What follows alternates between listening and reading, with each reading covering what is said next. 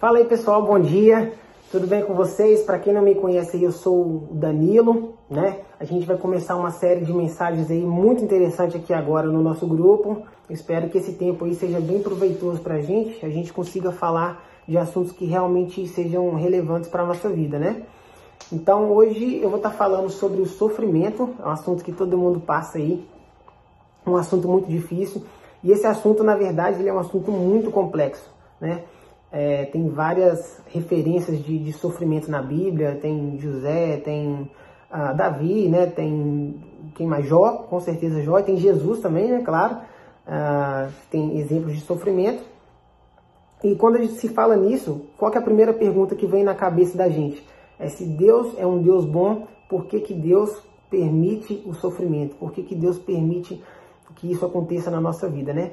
Eu estava esses dias para trás estudando para poder falar com vocês aqui mesmo a respeito desse assunto e eu vi um, um, vídeo muito legal, legal sim, né? Um vídeo que falava a respeito disso, que um, na, na, Inglaterra, um tempo atrás, o, teve um acidente com um ônibus lá, o ônibus atropelou 24 jovens e esses 24 jovens que, ele, que eles atropelaram, era um grupo né, de pessoas, eles eram cadetes da Marinha Real.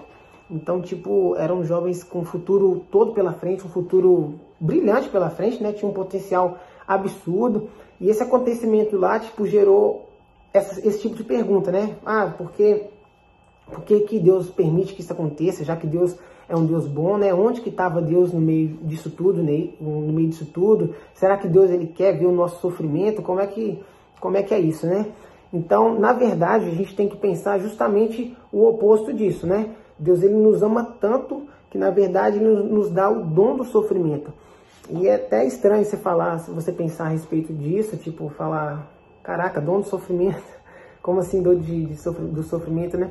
E nesse próprio vídeo que eu, eu, eu, eu, vi lá, eu vi a respeito dessas coisas, eu vi a frase no final lá, é, que a dor ela é um megafone de Deus para acordar um mundo surdo.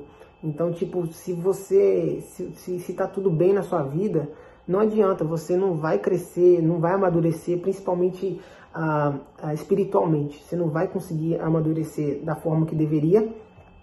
Então, a dor, ela é necessária pra gente poder crescer e amadurecer. Então, a palavra é amadurecimento, quando a gente está sofrendo, entendeu? Deus, ele está mais interessado mesmo no nosso amadurecimento. Inclusive, em Tiago, separei esse versículo aqui, Tiago 1, deixa eu colocar aqui. Tiago 1, o 2 e o 3. Fala assim: Meus irmãos, considerem motivo de grande alegria o fato de passarem por diversas provações, diversas provações. Ou 3. Pois vocês sabem que a prova da sua fé produz perseverança. Eu vou ler o 4 também. E a perseverança deve ter ação completa, a fim de que vocês sejam maduros e íntegros, sem lhes faltar coisa alguma. Esse versículo é, é, é, simplesmente fantástico, né? Então, como eu tinha falado antes, é muito difícil você pensar, é, você voltar os seus olhos para Deus, você voltar os seus pensamentos para Deus, quando está tudo bem na sua vida, né? Então, quando você tem tudo o que quer, é muito, é terrível, na verdade, né? Quando você tem tudo e esse tudo não, não inclui Deus. Você tem um bom trabalho, você tem uma boa, um bom, uma boa esposa, um bom marido, um bom, bons filhos, você pode ter tudo, mas se você, se tudo seu não não incluir Deus, é, isso é terrível. É, é a pior coisa que se pode acontecer, né? Então, às vezes a gente acha que Deus ele é tipo uma interrupção.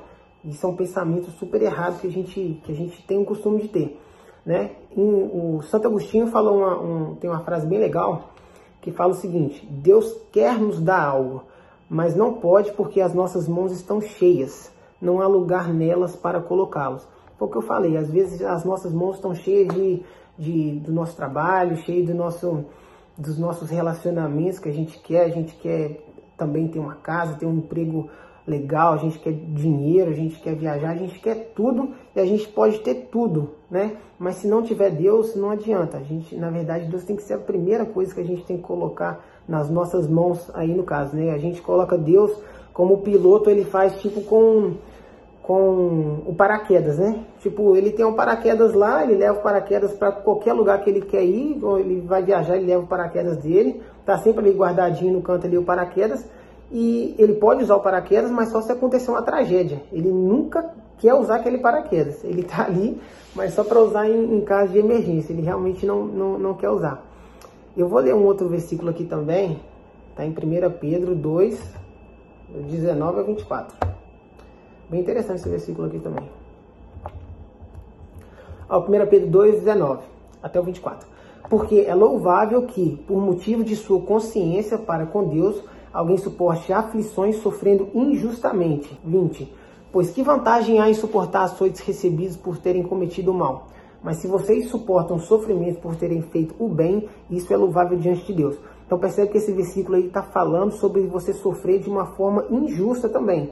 Então, o sofrimento não é só porque você fez uma coisa ruim, é uma punição de Deus para você e tal. Isso pode acontecer? Pode sim, você fez uma coisa errada, Deus está ali é, te dando uma punição, né, em cima daquilo que você fez, você está colhendo aquilo que você está plantando, mas mesmo nessa situação, você consegue tirar coisa boa nisso, com toda certeza. E nesse versículo aqui está falando caso que você sofre injustamente. Às vezes você tem uma, um, um, desastre que aconteceu na sua família, né, alguma coisa, em qualquer área da vida da gente, a gente pode, pode acontecer desastre, né, faz parte da vida da gente, e você pode pensar assim, nossa, mas eu sou uma pessoa tão boa, eu faço bem, isso, aquilo, outro, estou sofrendo tanto, não entendo por que, que isso está acontecendo.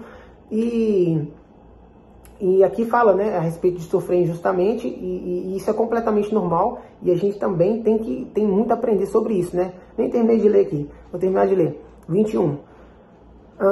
Para isso vocês foram chamados, pois também Cristo sofreu no lugar de vocês, deixando-lhes exemplo para que sigam os seus passos. Ele não cometeu pecado algum e nenhum engano foi encontrado em sua boca. Ah, quando insultado, não revidava, quando sofria, não fazia ameaças, mas entregava-se àqueles que julgam com justiça. No último 24. Ele mesmo levou em seu corpo os nossos pecados sobre o madeiro, a fim de que morrêssemos para os pecados e vivêssemos para a justiça. E por suas feridas vocês foram curados. Sensacional. Está falando aqui justamente dessa questão de sofrer injustamente. Não tem ninguém nesse mundo que passou nessa terra aqui que sofreu mais injustamente do que Jesus, né? Porque o Jesus foi o ser mais fantástico que já passou na terra e ele foi o que mais sofreu injustamente.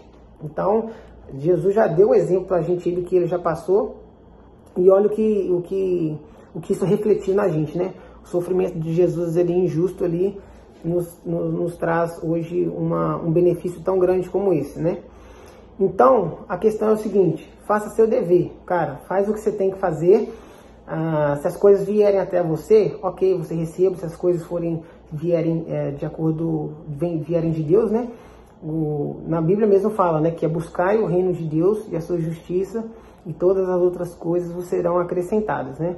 E o que, são essas outras coisas que vão ser acrescentadas na gente? Essas outras coisas são os desejos do nosso coração. Aí sim vem trabalho, você tem um sonho de ser rico, de não sei, ah, seus relacionamentos, né? E isso são desejos do nosso coração, mas se a gente buscar primeiro o reino de Deus, a gente colocar Deus ali como o, a primeira coisa que a gente tem que buscar na nossa vida, Deus ele tem prazer, no caso, de de estar tá abençoando a gente com os desejos do nosso coração também. Então, se você tiver que pegar, pegue. Mas se tiver que largar também, larga. Larga que a gente, o principal da gente, o nosso alvo é Deus, né? A gente serve a algo muito maior aí. E eu gosto muito de um exemplo do escultor, por exemplo. O escultor, ele pega uma pedra bruta, ou sei lá, uma madeira gigante, um pedaço bruto, e o que, que ele tem que fazer para poder deixar aquilo ali formado e, e perfeito para ele, fazer uma escultura perfeita? Ele tem que bater, tem que bater, tem que cortar, tem que arrancar para poder chegar a, ao, ao, estado perfeito que ele quer, para a escultura perfeita que ele quer. E da mesma forma, Deus faz isso com a gente também, né? Deus, ele, ele pega a gente e vai moldando a gente, ele vai batendo na gente aí para poder, batendo no bom sentido de falar, né? É, permitindo né, que coisas ruins venham acontecer com a gente, para que essas coisas ruins possam ir moldando a gente e fazer a gente seres melhores, né? seres melhores até a gente atingir a, a perfeição aí, que é quando a gente vai vai estar tá com Deus, né? Então, esse exemplo do escultor aí é um exemplo muito bom para a gente poder uh, fazer uma análise aí com o sofrimento e o desejo de Deus pro, pro, o desejo de Deus para conosco, né? Então o sofrimento ele forma a alma nada de, de uma forma que nada mais pode fazer. O sofrimento ele vai te formar e vai ser e, vai ser de grande proveito se você souber como aproveitar essa questão do, do, do sofrimento, né?